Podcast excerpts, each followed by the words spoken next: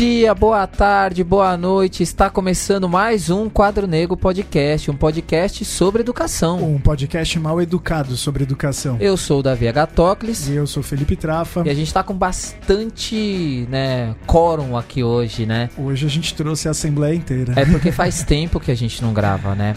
Então, assim, eu vou, antes de apresentar, vou fazer diferente aqui hoje. Quem já esteve aqui com a gente, né, ouvindo o programa com o Fernando e a Márcia, sobre quando nós discutimos a questão das apostilas. Então, ela está aqui hoje, ela tem um recado. Como ela não precisa se apresentar, ela pode falar o nome dela e já começar dando o um recadinho dela. É com você aí, Márcia. Vamos dividir o microfone. Toma aqui, Márcia. Olá a todos e todas. É, meu nome é Márcia Giacomini. É, vou fazer uma breve apresentação do GEPUD, que é o Grupo Escola Pública e Democracia, que é um grupo formado por diretores, coordenadores, professores da escola pública e professores da universidade, que vem estudando as políticas educacionais no, da rede é, estadual de ensino de São Paulo, mas mais do que estudar, refletir sobre essas políticas e construir propostas alternativas à medida que consideramos que muitas das propostas que vêm da Secretaria de Educação não dialogam com a realidade da, das escolas, é, não estão de acordo com uma proposta de, de uma formação integral dos estudantes, de uma educação de qualidade. E a Márcia está aqui, né? Então ela provavelmente em alguns momentos se ela quiser dar alguns pitacos também está totalmente livre. Mas eu vou passar de Márcia para Márcia, que vai se apresentar aqui e daqui a pouco a gente fala aqui que nós estamos falando com essa bagunça toda aqui. Né, Márcia? Tudo bom com você? É, eu estou muito, é, estou bem e quero agradecer aqui o convite do Quadro Negro. Eu sou diretora de escola há, há 20 anos, estou na rede pública há quase 30 Sou da cidade de Taboão da Serra e tenho a participação no grupo de extensão do GEPUD, é, que tem sido muito interessante nas discussões das questões da escola. E de diretora para diretora aí, né? Que tá com a cara de pensativo já, né? Você, a educação faz isso com a gente, né? Mas pode se apresentar aí. Boa tarde a todos e todas. É, meu nome é Renato, também sou diretor de escola, também sou pesquisador, faço parte do GEPUD e agradeço o convite para poder contribuir com a reflexão aí sobre as políticas de educação. Então já passa a bola para o lado aí e continua as apresentações já. Boa tarde a todos, eu agradeço o convite do Quadro Negro. Meu nome é Uzani, eu sou diretora de escola na região de Guarulhos, há 22 anos na mesma escola e há 33 na rede pública estadual, entre professora e diretora de escola é, para mim é, é, é, um orgulho ver todos os diretores, enfim, ver todo esse pessoal reunido e todos são pesquisadores também da educação, né? Eu acho que é bem importante a gente ressaltar que é, todo mundo está é, envolvido também com pesquisa, buscando né, trazer melhorias, né, para todo esse é, sistema né, de educação. E, não, e é legal porque todas as vezes que a gente desceu além no diretor de escola aí, que né, é um mundo que eu acho que é mais um buraco negro, mas nem vou discutir isso, senão não vou ficar até amanhã nesse papo que é muito complexo. Bom, nós, né, Trafane da rede particular, da rede pública, também do Estado, a gente muitas vezes discute coisas aqui que são muito específicas, mas eu acho que hoje, apesar de ser algo muito específico, né, do cotidiano ali do professor da rede pública, o jeito, a situação toda ali, né? Ou seja, o jeito que tudo aquilo está sendo montado reflete muito como tem pensado a nossa educação. Então, assim, que você que está vendo o título aí do episódio, tá falando essa coisa, essas quatro letrinhas aí, né? Tal do ATPC, que na verdade é só o mote para a gente discutir como se fazem algumas mudanças dentro da educação e esse ano muito louco que é 2020. Eu queria que um dos três aí explicasse basicamente o que, que é esse tema aí, o ATPC, explicasse basicamente o que, que aconteceu, para dar um, um, panorama, assim, bem simples e direto, para quem não tem conhecimento, que é professor, mas não tem é, conhecimento de como funciona isso na rede pública do Estado. Tá, eu gostaria de começar, eu vou falar sobre o que é o ATPC, aí as mudanças a gente pode ir podemos fazer um bate-bola. Né? O ATPC hoje significa Atividade de Trabalho Pedagógico Coletivo. Para quem já teve no Estado há algum tempo, é o antigo HTPC, que é Hora de Trabalho Pedagógico Coletivo. Ele foi implantado enquanto HTPC na, em 1997. Até então, os professores não tinham um horário pedagógico coletivo para discutir na escola. Então, nós temos nossa jornada de trabalho. Havia necessidade de nós nos encontrarmos para conversar sobre a nossa aula, sobre o nosso projeto pedagógico da escola, e não tinha esse horário. A partir de 1997 isso foi implantado. E a partir de 2012 virou a TPC, né? O, a, o HTPC, né? O, o, A, o ATPC. Antes Sim. era HTPC, Sim, agora é ATPC. E foi uma conquista relacionada à questão da lei do piso salarial, que determina que um terço da jornada docente seja fora da sala de aula, pelo menos um terço. Então, hoje o professor, na sua jornada, ele tem é, essas aulas que ele deve cumprir na escola, para estudo, atendimento aos pais, e tem um outro horário que ele pode ser de livre escolha. Então, o ATPC é fundamental na rede, na escola, porque é o horário onde a escola se encontra coletivamente, os professores se encontram coletivamente é, colocam o seu projeto pedagógico, co colocam as questões da semana e muitas vezes é onde é, é construído também um forte é, estudo sobre as questões educacionais, sobre as questões pedagógicas. E aí, eu tenho só uma coisinha que já quero comentar. Nessa hora já me ferve o sangue porque eu fico lembrando de todo a TPC que chega um monte de PowerPoint da, da Secretaria da Educação e a gente tem que ficar lá discutindo umas coisas e aí, na hora, ao invés de fazer esse estudo, a gente fica MMR e outras atividades que a gente já discutiu disso, assim. Aí só uma pergunta para todos rapidamente, assim, né? Todo mundo que está aqui, assim. É, qual que é a importância, vocês acham, assim, de ter mesmo esse horário, assim? O que, que vocês acham que melhor é, traz para o trabalho do professor ter esse horário, esse momento de encontro com os professores, que é, de, eu acho que é de, momento de tudo, assim, até às vezes de colocar um monte de coisa para fora. E por que, que é problemático ele ser padronizado? Que eu acho que é um problema que a gente começa a discutir e levar a gente para o ponto principal. Posso? Claro, claro. Bom, é, primeiro, eu acho que é, a escola tudo começa com que a escola discute em termos de para que, que ela existe, quais são os fins da escola, né? E então esse, esses fins da escola, na nossa concepção, eu acho que a gente se enquadra aqui dentro de um conceito de uma escola progressista, enfim, de uma perspectiva de uma outra educação. É... Então tudo se resume na ideia de construir um projeto político-pedagógico, né? uma escola que visa, é, é, enfim, construir uma perspectiva de educação emancipadora, é, de uma educação, é, de um espaço escolar que seja crítico, enfim, todo um debate é, que no Brasil chega com encontra terreno fértil, né, a partir dos anos 80, principalmente, é, o nosso desejo é que as escolas possam ter o um espaço onde se discuta um projeto político-pedagógico que expresse esse ideário, né? Então, a, a, o horário de trabalho coletivo, nessa perspectiva, ele é fundamental.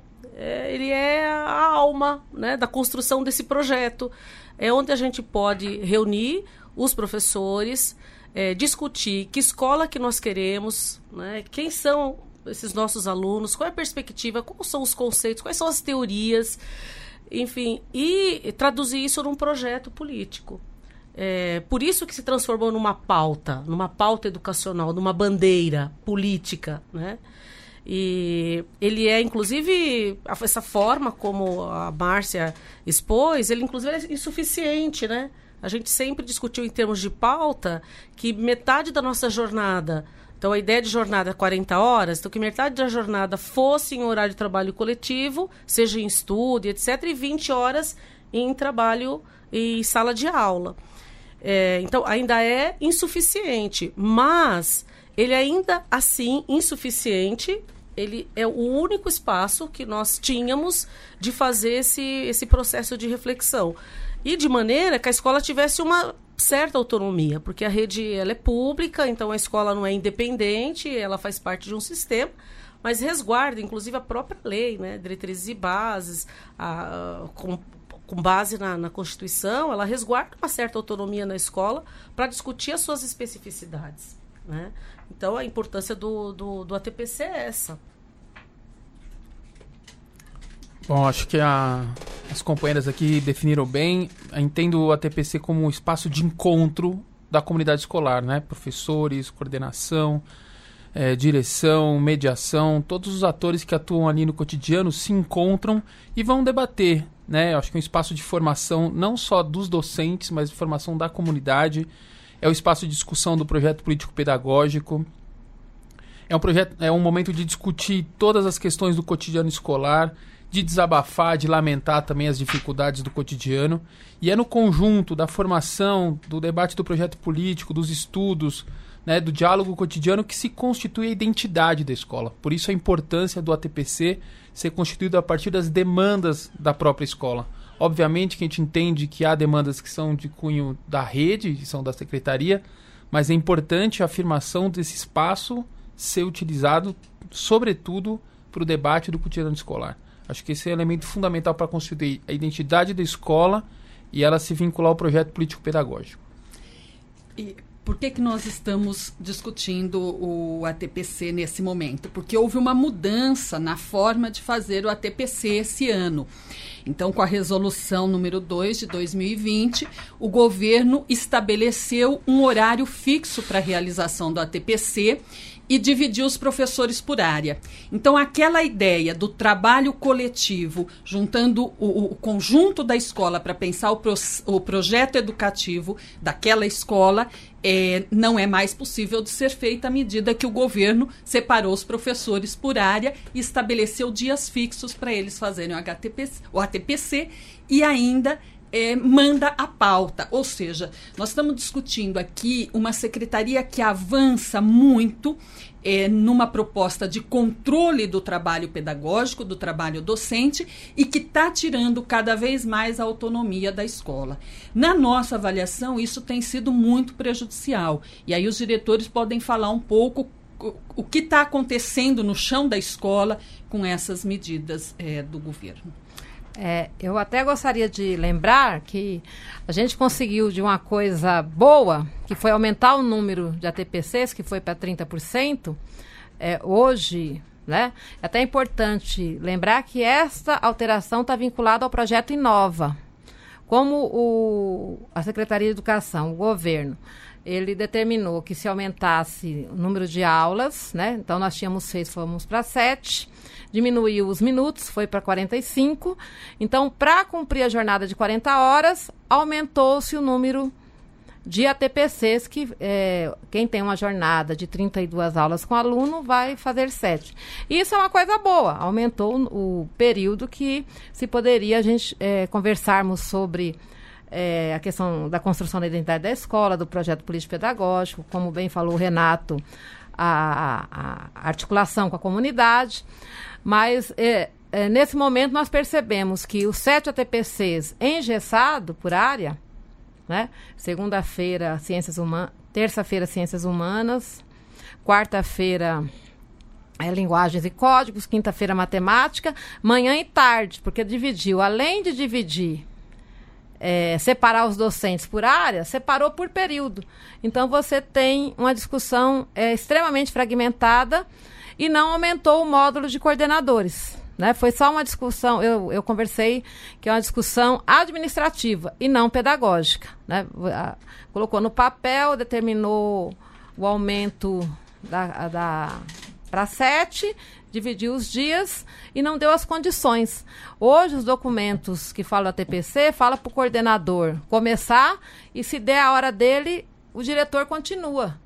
Né? Nós não damos conta né, nem do nosso cotidiano com o módulo que nós temos, tanto de professor coordenador, quanto de agente de organização, das pessoas necessárias para que a gente consiga construir essa, esse processo educativo. Quer dizer, foi, foi uma cilada, né? É, se de repente o, o, o, professor acreditou que ele ia ter um incremento né, desse tempo de discussão coletiva, na verdade é, acabou engessando, fragmentando e fazendo com que esse, esse momento, esse trabalho, ele seja direcionado muito mais a atividades burocráticas e, e que são verticalizadas, né, que vem de cima para baixo, do que necessariamente uma construção. Né? Você passa mais horas resolvendo mais burocracia, né? É isso, né? É cumprir e tabela. É, a gente chama de mais trabalho morto também, né? E só lembrando, quem tá ouvindo, né, e ainda não ouviu, no programa 19, com a Débora Goulart, a gente discutiu o Inova, né? Então, quem tá meio perdido ainda, o que, que aconteceu nessa questão do Inova aí, ela fala muito bem. Inclusive, ela fala uma coisa lá que eu lembrei quando aconteceu comigo. Que ela falava da questão de como os horários ficaria uma bagunça, porque você não sabe, você coloca lá né, de 6 para 7 aulas, 45 minutos, e aí vai na questão da TPC. Vou dar um exemplo para vocês, pra vocês quem está ouvindo também entender, né? É, eu faço, tenho um número de aulas, eu tenho que fazer 5, antes eu fazia 2.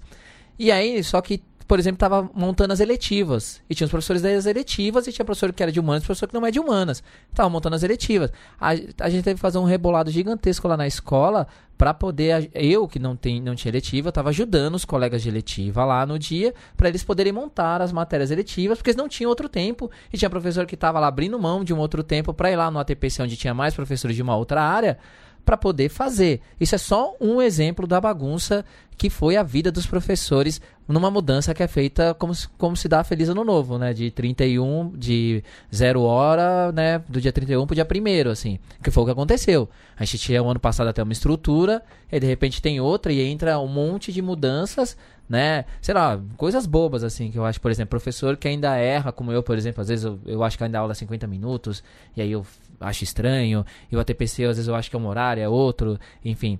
É, aí você tem aula no dia, e você tem que ficar fazendo o horário totalmente né, para caber dentro disso, ou seja, tirou a autonomia da gente pensar o nosso horário. E eu acho que uma das primeiras coisas que a gente tem que discutir é isso acabou é, colocando os professores que têm uma vida organizada, você que, que, que, questão em cima da vida dessas pessoas. Gente que tinha filho que estava terminando aquele horário, que tinha outro trabalho.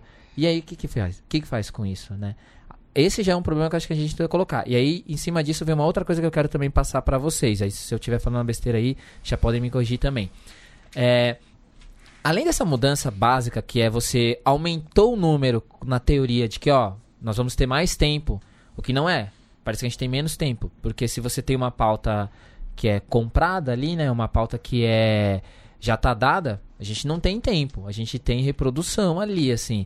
Além desse problema que vocês já destacaram, vocês acham também que é certo, como nós temos reclamado, nós professores, eu sei que vocês, administradores, têm outro lado, que isso também dificultou o diálogo para a gente discutir questões básicas da escola com os outros professores. Eu tenho professor que eu não vejo mais. Né? Eu tenho dias diferentes, assim, porque eu tenho aulas picadas. Eu não vejo mais professor. Tem um monte de professor que eu falo, caramba, né, sei lá, o Joãozinho, professor de matemática, lembrei agora. Eu não vejo mais ele. Porque tá num dia diferente, um momento tão diferente. Eu só vejo ele às vezes num corredor lá. Não discuto mais com ele. Como Vocês... é que você constrói um projeto pedagógico né, é, é. ausente. Sim. Né? Vocês acham que, eu, como muita gente tem afirmado na escola, ao invés de aproximar, isso tem mais afastado os professores? Eu acho, acho que esse é o, esse é o centro né, da, da, da política do, do governo. Foi.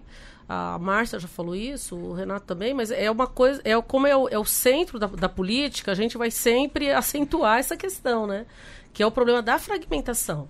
Essa fragmentação é, não foi, na, na, na, nossa opinião, acredito, não, não é algo assim. É, é, aconteceu, não tinha ideia, né? Eu acho que é uma, uma política de fragmentar os professores, porque isso está articulado com a ideia de que é, tem é, um grupo na secretaria que faz o agora as apostilas, né?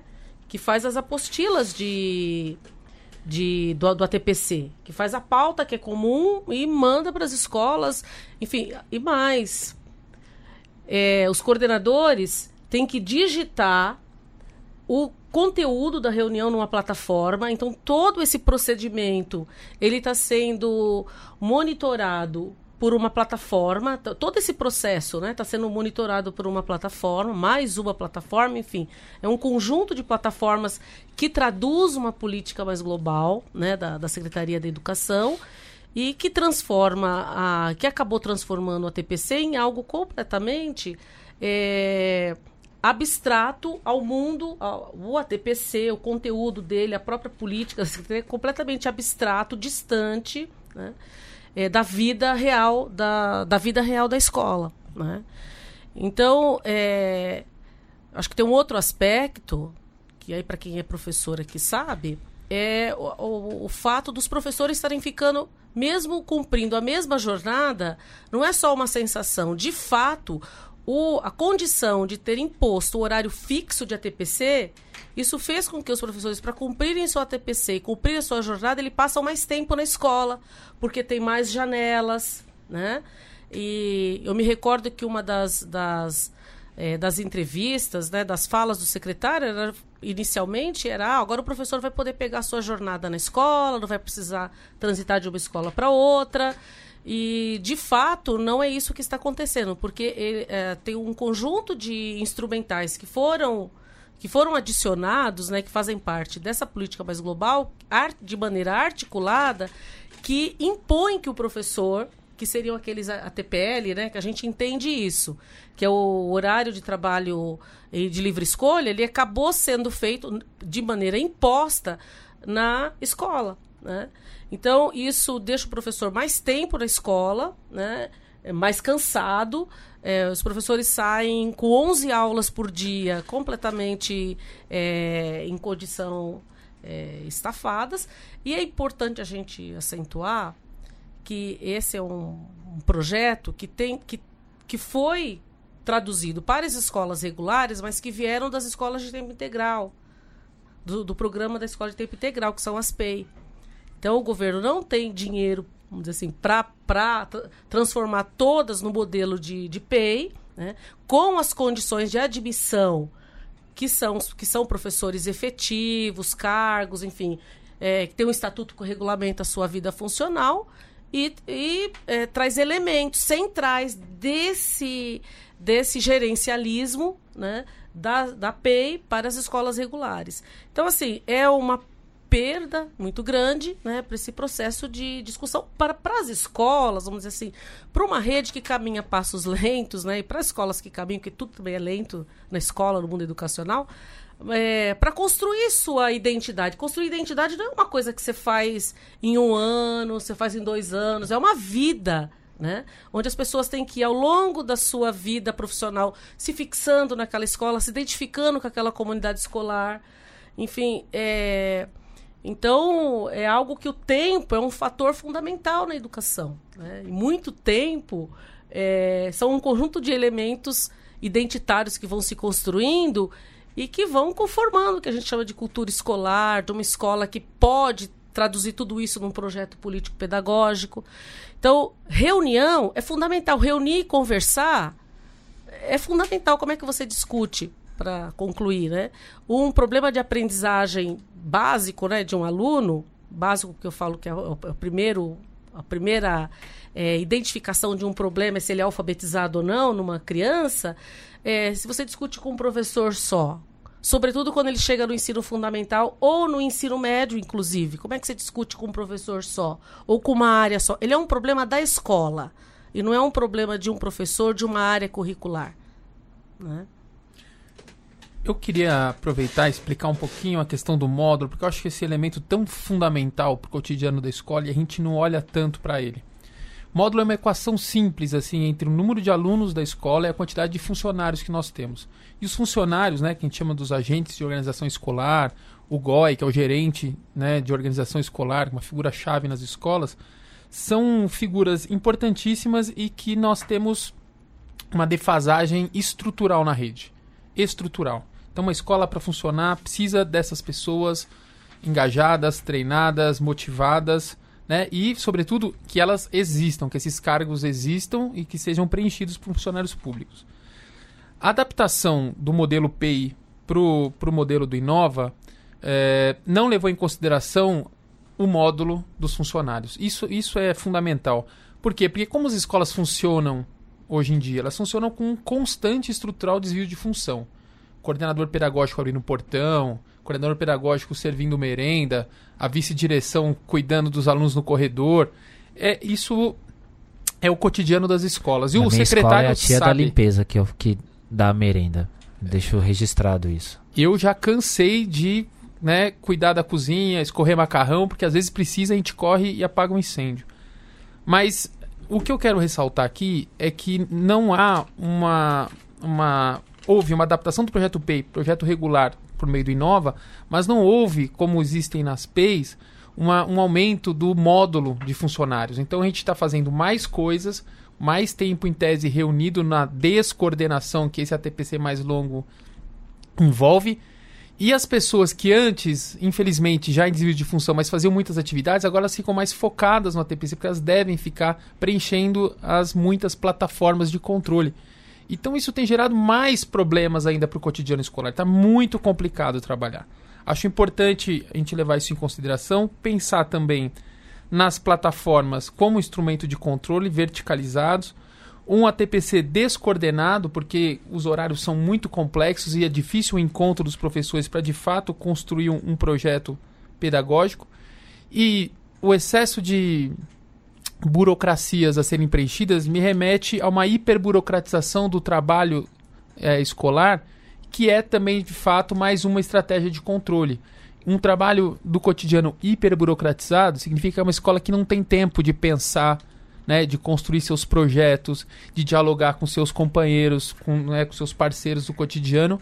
E é uma escola que tende a seguir mais à risca as orientações e determinações da secretaria. Então, isso não é por acaso. Isso é estratégia de controle. É, a Usani usou um termo excelente, né? O gerencialismo, né?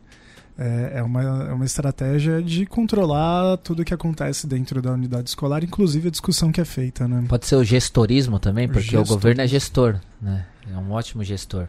Mas aí eu pergunto para vocês aí, é, e vocês enquanto diretores, é o que, que vocês têm visto assim do, do, da recepção dos diretores, porque eu acho, eu particularmente falo isso, sempre falei isso aqui, eu acho que diretor é, é a cabeça mais difícil de lidar no, na escola pública, porque parece que é o que mais compra esse discurso.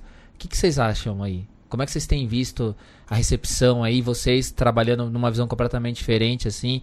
Como é que vocês têm lidado com isso? O que, que vocês têm visto de recepção desse pessoal? Isso, suspira mesmo para responder. É, eu penso que a grande parte dos diretores, eles são é, vítimas dessa situação de cobrança que ela é opressiva, opressiva. Porque é, a gente recebe a lista de quem respondeu ou quem não respondeu o questionário, a, a cobrança de se você preencheu ou não a planilha, e na plataforma quem está e quem não está se, a gente, se o, o, diretor ele não tem a clareza da questão da gestão democrática e da autonomia da escola, que hoje é, muitas vezes não é aprofundado, ele vai para cima do docente, para cima do coordenador, ele acaba virando um instrumento único de, de, de reproduzir as relações de poder que a secretaria é, impõe que a gente faça. Eu, eu penso que quando eu converso com meus colegas, com quando a gente percebe a opressão mesmo, que está sufocante, sufocante. Mas, ao mesmo tempo, nós temos sempre é, um grupo importante de colegas que, que se manifestam, que, que se encontram, que se juntam. O GEPUD mesmo foi uma, uma forma de nós termos espaço para falar das nossas aventuras no sentido de, de criação, de, de, de crítica também, que nós trocamos muita, muitas informações, estamos construindo uma proposta importante para o Inova. É, para a minha escola, para a escola onde eu sou diretora, foi fundamental esses encontros, mas eu eu penso que hoje os diretores, eles, mesmo muitas vezes reproduzindo e oprimindo, eles também são vítimas nesse processo. Muitos são ingressantes, a cobrança aos ingressantes é, da, da outro podcast, né? Está é, é, tá sendo muito cruel com a questão da, da estabilidade do, do período probatório. O designado, ele é cobrado pelo dirigente também de maneira é, complicada. E, e, como foi dito aqui, como nós não temos espaço de pensar e os nossos encontros, os nossos encontros de diretores são parecidos com os ATPCs, é pá, pá, pá, pá, pá, pá, assim não dá tempo nem de respirar ou de refletir. É, mas eu sinto na diretoria a qual a minha escola faz parte que, que os meus colegas e, e, nós mesmos somos quase máquina. Se a gente não parar para refletir, nós somos uma peça na engrenagem e que a gente muitas vezes reproduz o discurso da secretaria sem pensar. Diferentemente das minhas colegas, né, que tem aí uma larga experiência, eu sou diretor ingressante, né, então deu pouco menos de dois anos aí. Então é um cargo que demanda muita responsabilidade, você responde por toda a vida escolar, em todos os aspectos, administrativo, financeiro, pedagógico. É um cargo com uma baixíssima remuneração, uma dificuldade enorme do cotidiano, e que é, só pode ser constituída uma gestão democrática se, ao longo da gestão do diretor, você consegue amparo da comunidade em busca de uma autonomia do seu projeto pedagógico. Né? O que eu tenho percebido é que, sobretudo os ingressantes, do qual grupo que eu faço parte, me reúno lá num, num projeto de formação de 360 horas da secretaria sem emissão de certificado, que é muito interessante, ele é pré-requisito né, para ele é parte do estágio probatório, então não, não, não tem nenhum certificado de um curso de 360 horas, é que vai se constituindo certas formas de ser, pensar e agir desse diretor vinculadas à obediência e a uma gestão por evidências, que é parte do gerencialismo que tem sido né, diagnosticado por nós aqui e que a teoria tem mostrado bastante. Né? Vários estudos têm mostrado a presença do gerencialismo na, na educação pública. Então, por exemplo, o MMR, né, é, foi um dos únicos momentos que eu me senti amparado pelos meus superiores, os supervisores e dirigentes, foi quando eu me neguei a fazer o MMR. E a escola ficou cheia de gente, cheia de supervisor para me ajudar a pensar né, esse método de melhoria de resultados. A, a pintura, percebi que, pelo menos o grupo da qual faço parte, muitos pintaram a escola com as cores né, ilegais que do, do famoso e propalado edital de pintura do Dória com as cores do partido. É, e tenho percebido, assim, entre os colegas, né, nas, nas formações, nos diálogos, que essa, é, esse modo de ser aí tem mudado a subjetividade, a maneira de pensar, o uso de certos termos, a ideia da gestão por evidências, a, a obediência quase cega às determinações, a, a, a, ideia de que você tem que provar o que você está fazendo com fotografias, com publicações.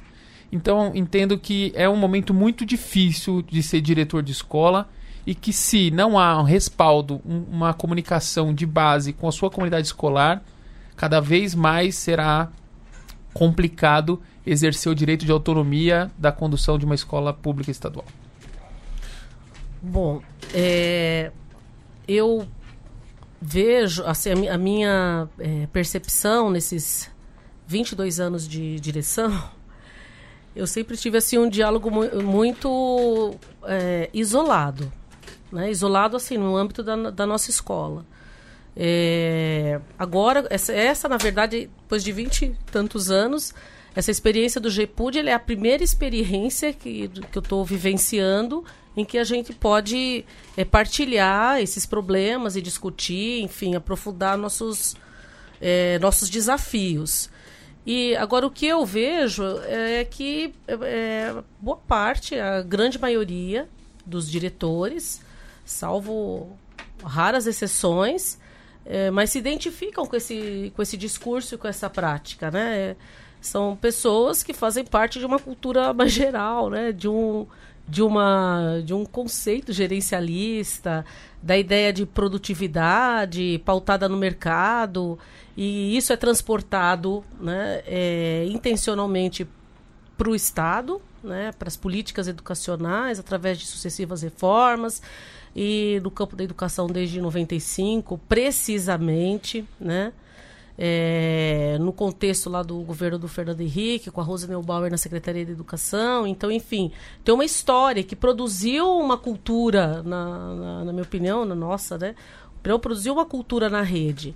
Então, há uma identificação, acho que mexe com uma. Aí é uma, uma, uma opinião, né?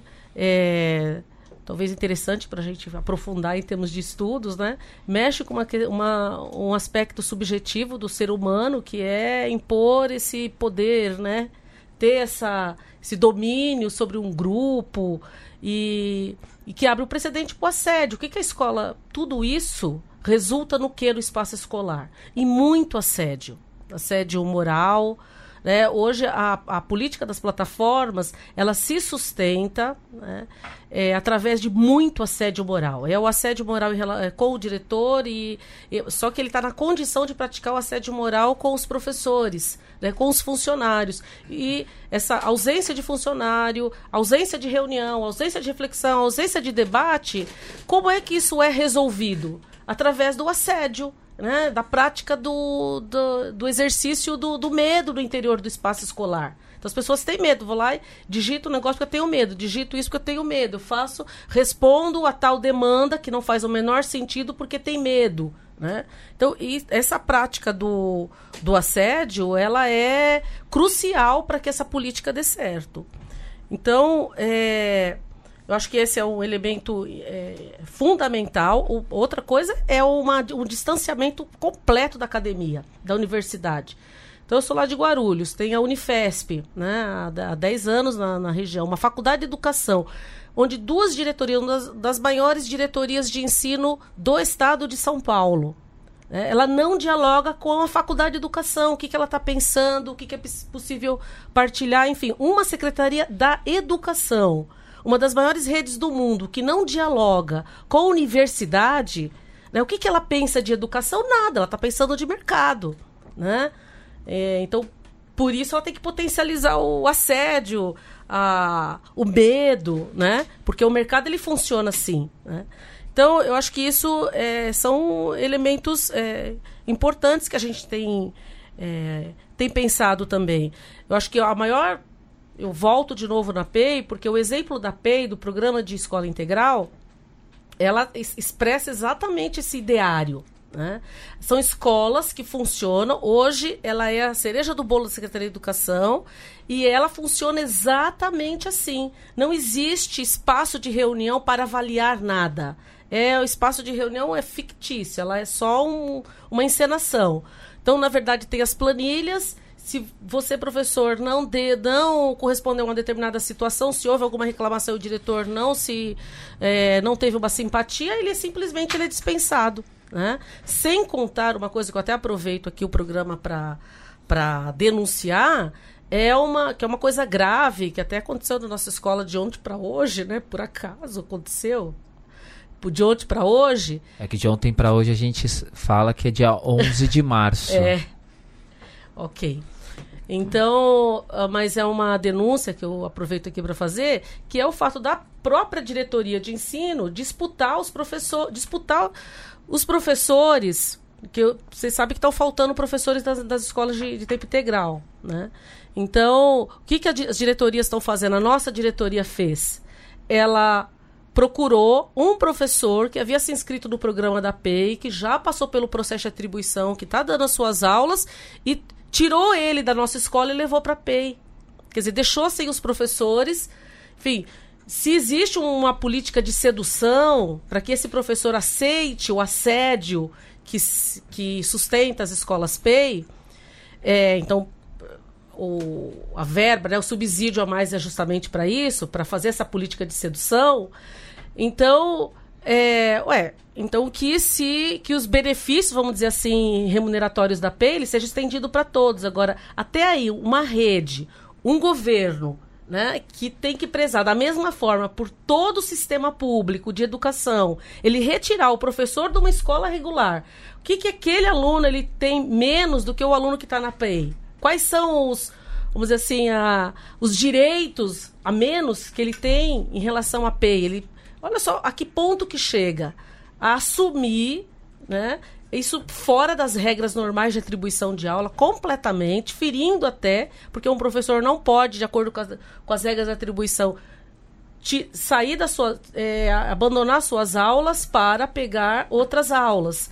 Pois a diretoria fez esse processo para ter ideia de que ponto que chega esse essa essa conformação com esse projeto que passa por é, por interesses que estão completamente alheios né, à ideia de uma escola é, que possa construir seu projeto pedagógico, democrática, enfim, que os, diferentes, os, os, os colegas aqui já colocaram, os diferentes atores possam fazer parte desse processo. Bom, é, rapidamente, nosso tempo acabou aqui, mas acho que a gente é, poderia pensar no seguinte: sempre que temos uma política educacional, nos perguntamos: essa política, essa proposta, essa orientação da Secretaria de Educação, ela contribui para melhorar a qualidade da educação que melhora a qualidade da formação dos alunos? O que nós estamos vendo nas nossas uh, discussões, nas nossas reflexões, estudo no GEPUD, é que não. Esse formato de ATPC que foi implementado, que está sendo implementado esse ano, em nada contribui. Pelo contrário tirou da escola a possibilidade delas de ter um dia em que todos os professores possam se reunir e discutir o projeto educativo daquela escola. Se a gente pudesse dizer alguma coisa para o governo do estado, acho que a gente diria o seguinte: menos controle, acredita na, mais nas, nos profissionais que estão na escola, dê condições para esses profissionais trabalharem, que isso sim poderá melhorar a qualidade da educação pública na rede estadual de São Paulo. Então eu acho que com isso eu até já faço o convite para vocês, porque aqui a gente acabou cobrindo uma parte da nossa pauta que era apontar os problemas e discuti-los de maneira simples, sucinta, assim, acho que óbvio, né? Qualquer coisa discutir de realidade escolar, nós ficaríamos cinco horas discutindo e ainda seria pouco. Então eu, peço para que a gente volte outro dia para discutir o que fazer e que soluções nós podemos propor em cima disso que aí a, a, gente abre outra possibilidade do programa e já convido vocês a fazer a parte 2 disso. Então quero passar agora para vocês darem um recado final aí, se tiver alguma coisinha rapidamente aí que vocês queiram pontuar, para a gente já finalizar, pode ser? Pode. É, bom, primeiro eu agradeço né, a, a possibilidade da gente estar tá aqui dialogando. São poucos lugares né, que abrem esse, essa, essa possibilidade. Eu acho assim, que a escola a escola é um terreno muito fértil, né? mesmo recheado dessas intervenções, dessas políticas né? intervencionistas. É, o mundo real da, dos, das crianças, dos adolescentes, da juventude é muito fértil. Então, é possível, a partir da mobilização de diferentes atores na escola, a gente apontar para outras coisas que é, efetivamente dialoguem com a perspectiva de uma sociedade mais plural, diversa. Né? Então, eu, a gente, eu fico é, contente de ser contemplada novamente num diálogo dessa natureza, onde a gente possa aprofundar essas perspectivas. É, eu quero agradecer ao Quadro Negro. Né? É muito importante nós termos esses espaços. Acredito que que precisamos sempre mais para falar de educação pública do ponto de vista de quem está na, na sala de aula, de quem está na escola, de quem está com o pé no chão. Que o que nós vemos, eu acredito que a gente vê com essa política da secretaria, é um ataque à educação pública gratuita, de qualidade para todos. É, Procura-se culpar o servidor público muitas vezes pelo resultado, mas não se dá as condições necessárias para que a, a, a, qualidade que nós queremos, que é um aluno um aluno que, que consegue fazer sua intervenção social, que consegue traçar é, é, mudanças sociais importantes, que consiga também ter uma perspectiva de vida, é, precisa de gente. Eu falo assim, educação se faz com gente. Você pode pôr um vídeo lá para assistir, vai ser muito diferente de alguém ali fazendo a mediação. Mas eu quero dizer que eu considero que que essas intervenções da secretaria é um ataque à educação pública gratuita de qualidade para todos, com o ser humano que, que nós desejamos pensar todos os dias que seja solidário, que seja afetivo, que seja uma pessoa que consiga fazer uma intervenção para uma sociedade mais justa. Bom, eu, eu entendo e quero reforçar que essa nova gestão pública, né, baseada no gerencialismo, no controle, né, que não acredita de fato nos profissionais de educação, ela precisa ser mudada. Acho que as mudanças precisam acontecer urgentemente, precisa de valorização, formação docente, acreditar na escola pública e no seu papel né, para o desenvolvimento até mesmo da democracia. E eu queria finalizar mandando um salve para os funcionários da escola que são tão importantes no cotidiano e são poucos, pouco lembrados. Né? Mandar um abraço para o Leandro, a Rita, a Isabel, a Neia, Henrique e a Fernanda, que segura um cotidiano ali com 800 pessoas, né? É, é, parece brincadeira, eu citei toda a minha equipe, né? Isso, só isso, deixei de é fora... Só as, as 800 pessoas que estão dentro da escola, Exato. né? Porque é toda uma comunidade Ainda tem tá um ao redor, entorno, né? claro.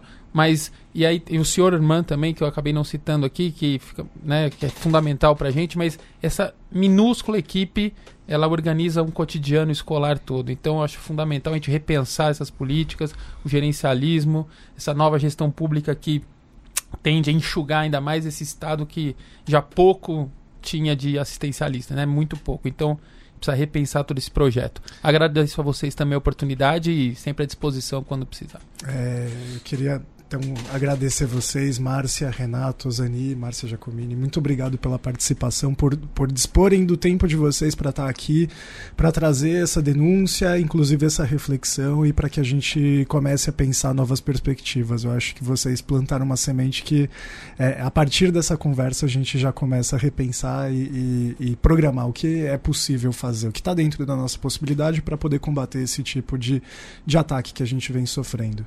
E legal ter os gestores, né? Que é muito importante. Eu sei que a gente fala muito do professor, porque é o nosso lado aqui, mas é legal ter os gestores lá também. Para finalizar, então, eu queria agradecer vocês demais por estarem aqui, mas eu queria deixar um recadinho só. Ô Dória, isso aqui é um recado do Davi. Cara, o que você fez na Lesp é coisa de alma cebosa. Você presta atenção.